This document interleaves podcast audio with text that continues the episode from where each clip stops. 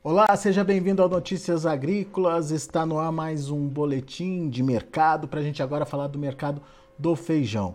O mercado vem se sustentando, vem tentando trabalhar aí ah, de uma forma sustentada nos níveis de 280, 300 reais, isso para o feijão carioca. A expectativa é de um incremento ou uma valorização dessas cotações. Nada que é, mude muito o patamar de preços, mas pelo menos dando um novo fôlego para o produtor. A gente vai conversar sobre isso com Marcelo Líderes, presidente do IBRAF, Instituto Brasileiro do Feijão. Está aqui já o Marcelo com a gente no vídeo. Bem-vindo, meu amigo. Obrigado mais uma vez por estar aqui com a gente. É, feijão foi, foi, foi valente aí, digamos, esses últimos esse último mês, essas últimas semanas aí, Marcelo. É, veio conseguindo manter uma estabilidade nos preços, mesmo diante de uma oferta aparecendo, né? É, bom dia, é verdade, Alexander. Isso realmente aconteceu, né? A gente tinha é, já previsto de que haveria um volume maior, houve esse volume maior, mas é uma característica da terceira safra, cada vez mais, e isso eu acredito que nos próximos anos vai ser cada vez mais verdadeiro, de que cresce o volume de produção do irrigado, mas é uma produção que os produtores administram bem e dosam a venda. Né? Não é difícil nós encontrarmos produtores vendendo feijão colhido em é, outubro, setembro, outubro, é, lá em fevereiro, março. Né? Isso não é, não é mais raro, isso acontece. Os produtores colocam no, na ponta do lápis e existem bons indicativos de que o preço pode ser interessante. Então, por vários motivos, acabam carregando estoque e isso acaba representando uma menor pressão no mercado Daí o fato de que os preços é, se mantiveram relativamente estáveis, né? Uh, hoje, por exemplo, 200 e dependendo da cor do feijão, 275, 280 até 300 reais, Minas, Goiás, 320, 325 interior do estado de São Paulo. Então é um é um patamar de preço interessante quando a gente leva em consideração o tamanho da oferta que houve. Mas a tendência agora é de diminuição dessa oferta, certo?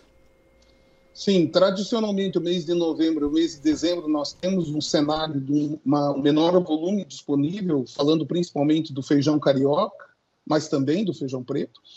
É, e o mês de dezembro tem normalmente um volume menor de venda. É um mês que tem uma, uma oferta muito menor, porque é, entra a, o feijão do Paraná, né, entra alguma coisa de Minas Gerais, já vai estar acabando a safra, a colheita, o, né, o, pico da safra do estado de São Paulo já vai ter passado, mas é um mês de, com uma característica de metade do mês praticamente é, acaba sendo tomada aí por férias, e, enfim, por uma, uma movimentação diferente na economia e na população, o que diminui o consumo. Aí lá para janeiro, dia 5, 10 de janeiro em diante, você começa a ter uma retomada no consumo também.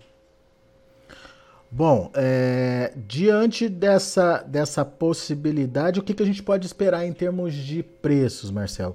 Tem produtor pensando na possibilidade de ver esse mercado chegar nos 350. É possível? É possível e está na mão do produtor do estado de São Paulo. Né? Não é algo assim é, fora do contexto.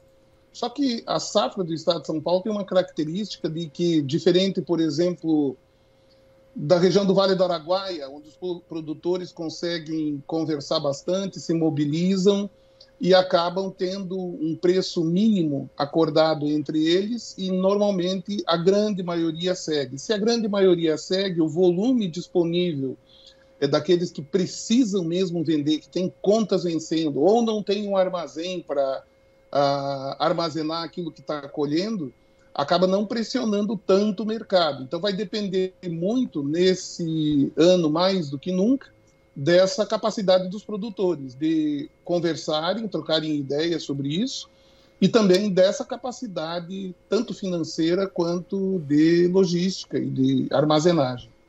Agora, Marcelo, tem uma coisa que está no radar aí que a gente não precisa levar em consideração.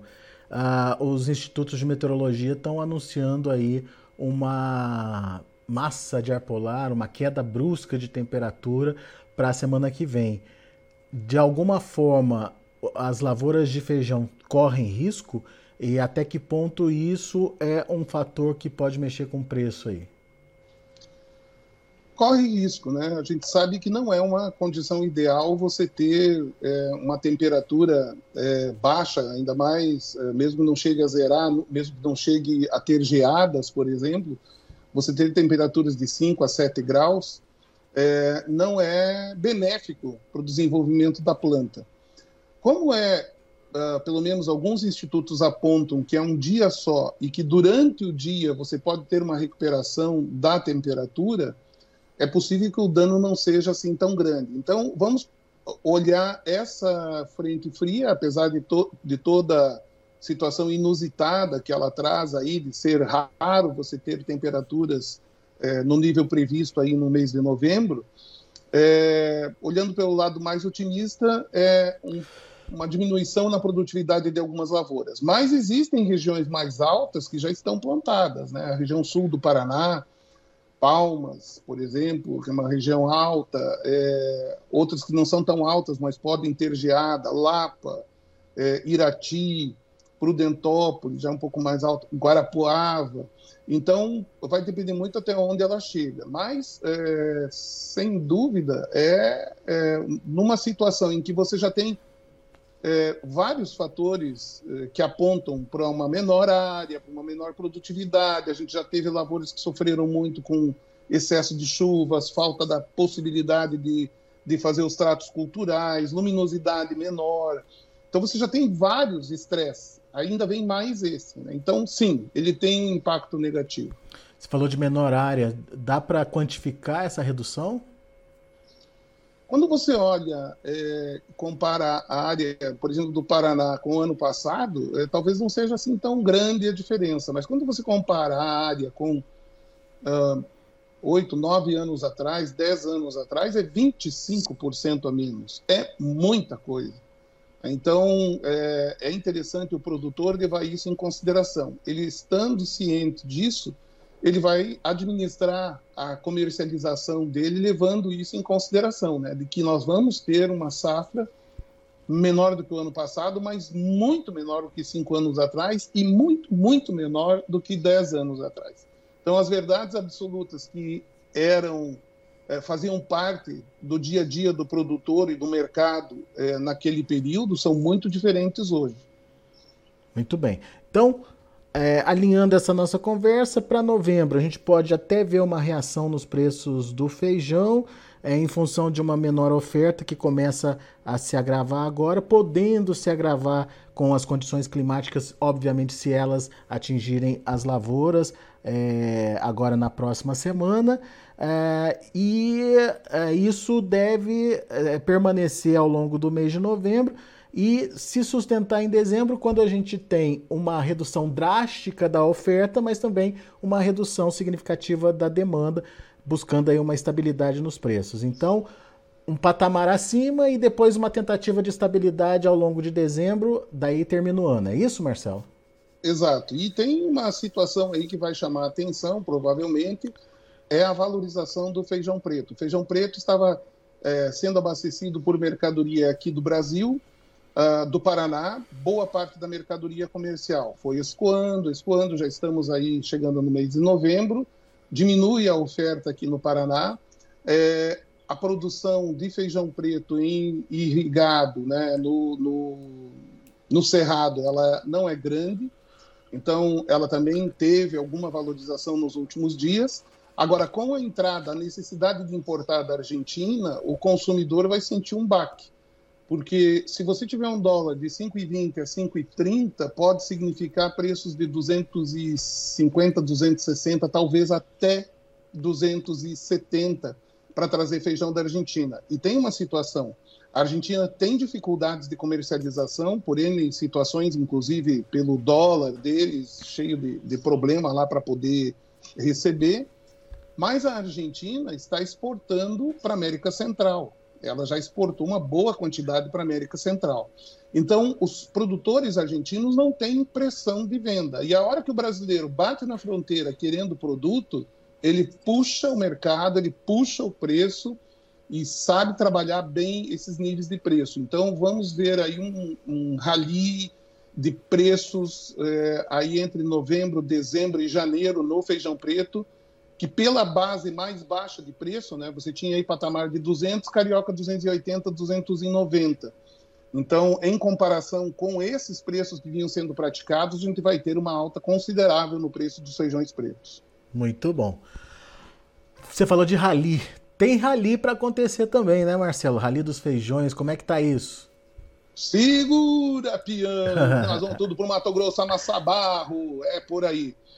O, o Rally dos Feijões é uma iniciativa com apoio da Profiro, lá no Mato Grosso, da SEDEC, a Secretaria de Desenvolvimento, né, que engloba a agricultura lá do Mato Grosso, com apoio de diversas empresas, que visa levar para os produtores as informações é, últimas que a gente tenha na mão, inclusive do mercado americano. É interessante porque vai ter um elemento do Conselho Americano do Feijão, que